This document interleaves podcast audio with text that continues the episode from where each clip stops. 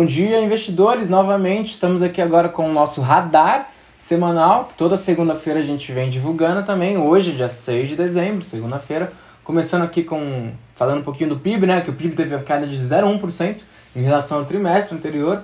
E só comentando que esse radar azul ele é muito mais visual, tá? Do que interpretativo, que vocês vão ver bastante gráfico aí. Quem acessar o relatório em formato de texto, em PDF, no nosso Telegram vão é, visualizar bastante gráfico aqui. Então, primeiro o gráfico é o referente ao PIB, depois a gente é, vai para um outro gráfico relacionado ao PIB, que a gente pode ver aquela curva em V, aquela recuperação em V que está se tornando uma raiz quadrada. E o PIB deve encerrar, então, 2021 com um crescimento de 4,9%. O PIB do terceiro trimestre de 2021 se encontra aproximadamente no mesmo nível do último trimestre de 2019.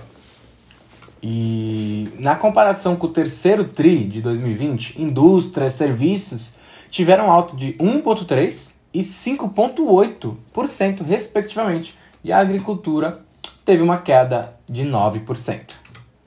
Então, na demanda, a força bruta de capital fixo foi o que mais cresceu. Formação bruta de capital fixo cresceu 18,8% na comparação com o terceiro TRI de 2020 Consumo das famílias e do governo cresceram 4,2% e 3,5%, respectivamente.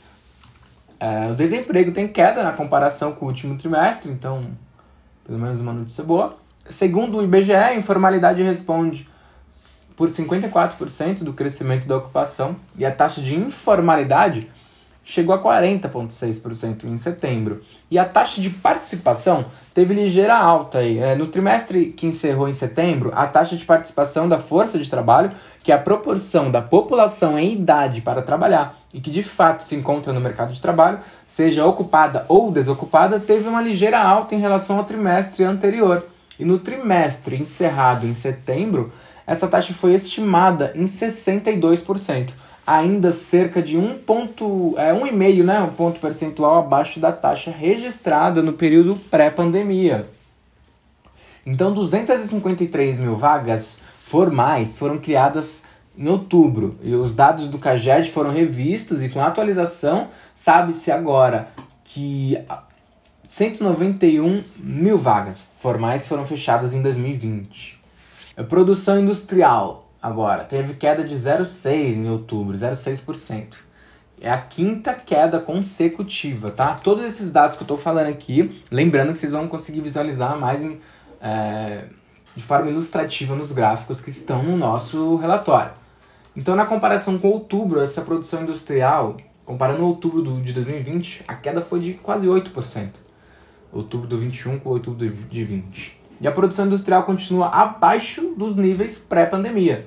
Com a última queda, a produção industrial já opera próxima aos níveis de julho de 2020, mais ou menos, que vai ser exatamente a linha pontilhada que vocês podem visualizar aqui no gráfico, uh, nessa página 12 do nosso relatório de, do radar semanal. Índice de confiança do empresário industrial, é, medida pelo CNI, tem terceira queda consecutiva. E nos Estados Unidos, o desemprego continua em queda a economia americana está aparentemente bastante próxima do pleno emprego aí.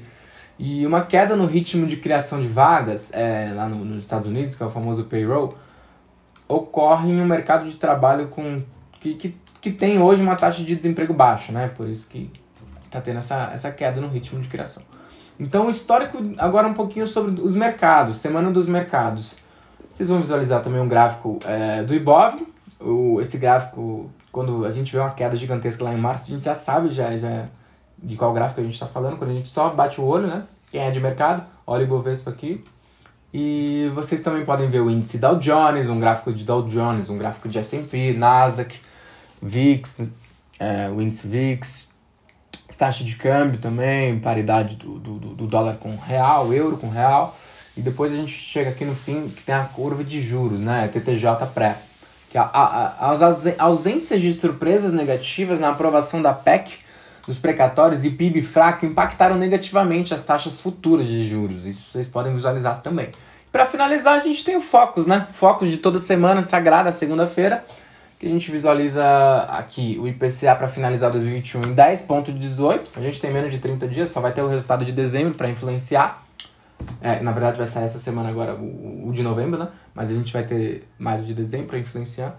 2022, a ideia é que a inflação se mantenha na, na meta de 5%. PIB, finalizaremos talvez perto dos 4,7%, o aumento do PIB no, no, do ano de 2021. E 2022 estamos quase em 0%. Quase não cresceremos no ano que vem, né? Vamos ver se essas projeções se concretizam. Uh, câmbio, a gente finaliza talvez o ano de 2021 perto de 5,50, 5,60, entre esse range aí. E também 22, a ideia aí, né, de acordo com a média dessas mais de 100 instituições financeiras que são consultadas para compor o Boletim Fox, a ideia é que finalize quase idêntico ao câmbio finalizado em 2021. Então, assim, eu, o que eu penso é que terá uma certa volatilidade no câmbio, mas que ele finalizará o ano perto do mesmo patamar que finalizaremos aqui em 2021. Selic, sabemos que finalizaremos agora com essa semana teremos mais um aumento na taxa Selic, perto aí de 150 bips é, basis points e também então chegaremos em 9,25 mais ou menos até o final desse ano. Mas não a, as altas da, da Selic não param por aí. No ano de 2022 a gente pode visualizar algumas altas ainda até estabilizar e chegar em dois dígitos a taxa de juros finalizar 2022 com mais de 10, 11%, tá? Então é isso. A, a mediana das expectativas de mercado para o PIB é essa de 4,7 quatro semanas atrás indicava um crescimento de 4,9. Então, em um mês já reduzimos aí 0,2, que falando de PIB, que é, é coisa. É, são volumes perto de um tri e meio de dólar, mais ou menos, que, que o, o Brasil produz anualmente. É, 0,2% é bastante coisa. Então aqui a gente finaliza o nosso radar semanal e amanhã a gente volta com o nosso Morning Call, tá?